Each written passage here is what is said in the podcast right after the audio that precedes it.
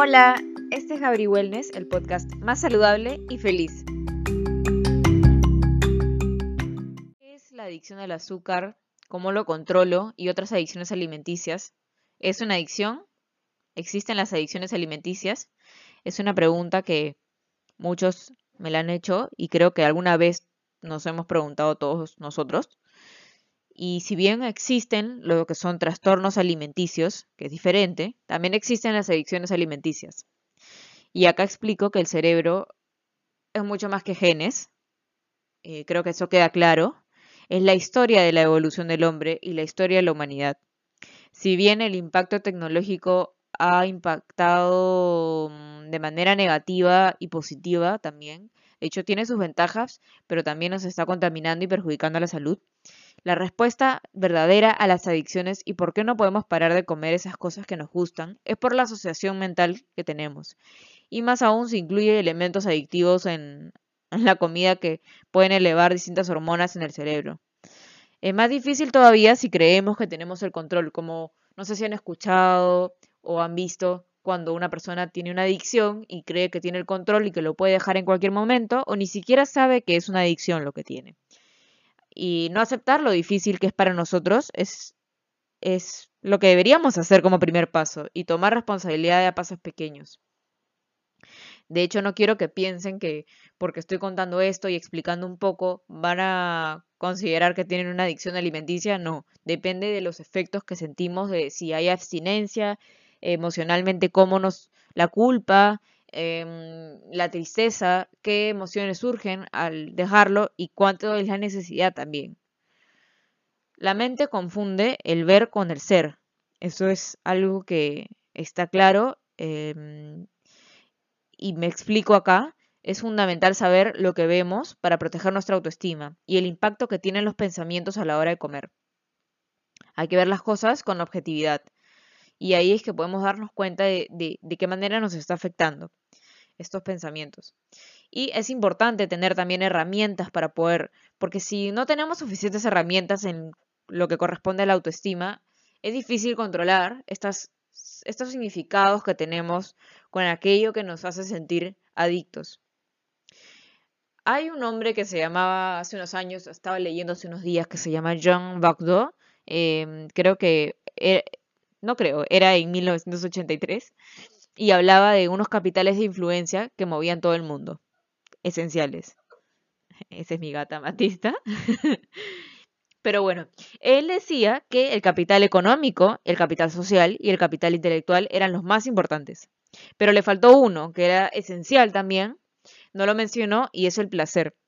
Y no me refiero al placer sexual, sino al placer, los placeres en general, que hay varios, y es el que ahora tenemos dificultad con esta capacidad. Tenemos dificultad de usar este recurso, lo usamos mal porque creemos que lo importante es la imagen que vamos a dar a las personas y nos preocupamos por eso demasiado, cuando lo importante es nuestra salud emocional.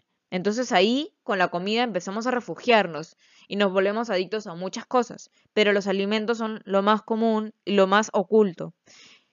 Aquí está el problema es que desde niños asumimos que el objeto alimenticio de adicción es la respuesta para sentirnos bien. ¿Por qué? ¿Por qué? Porque de repente papá, mamá, nuestro tío o alguien querido nos traía un dulcecito para sentirnos bien y felices y era como, como un signo de amor.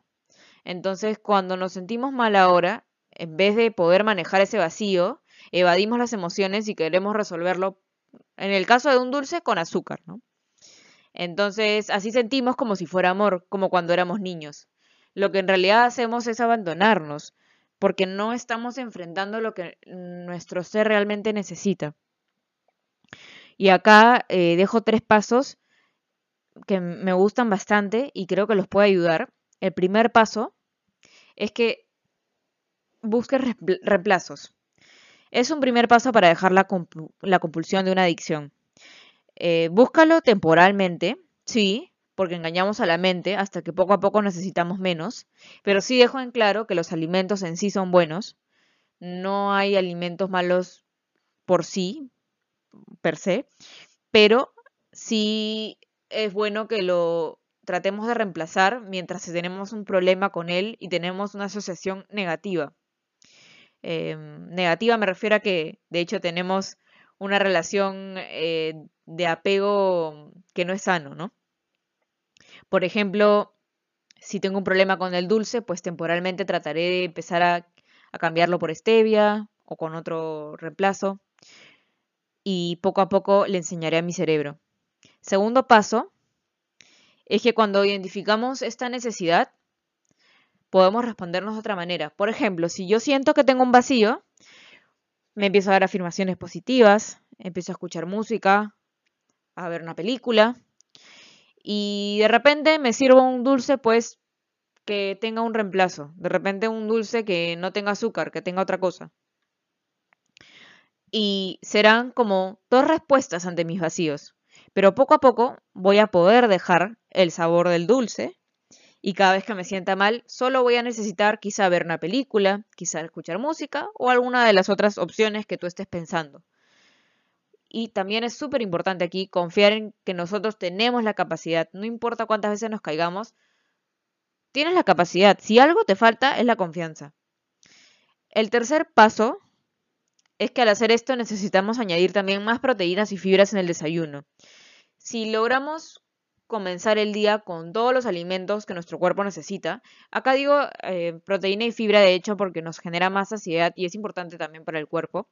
Pero en general si tenemos los macronutrientes en nuestro desayuno, proteínas, em, carbohidratos y grasas, eh, tenemos frutas, vegetales, buenos alimentos y en índice glucémico también tratar de que sea un índice glucémico bajo, será más fácil de que podamos mantener el día sin esas compulsiones y evitar que tengamos momentos de ansiedad con picos tan altos, ¿no?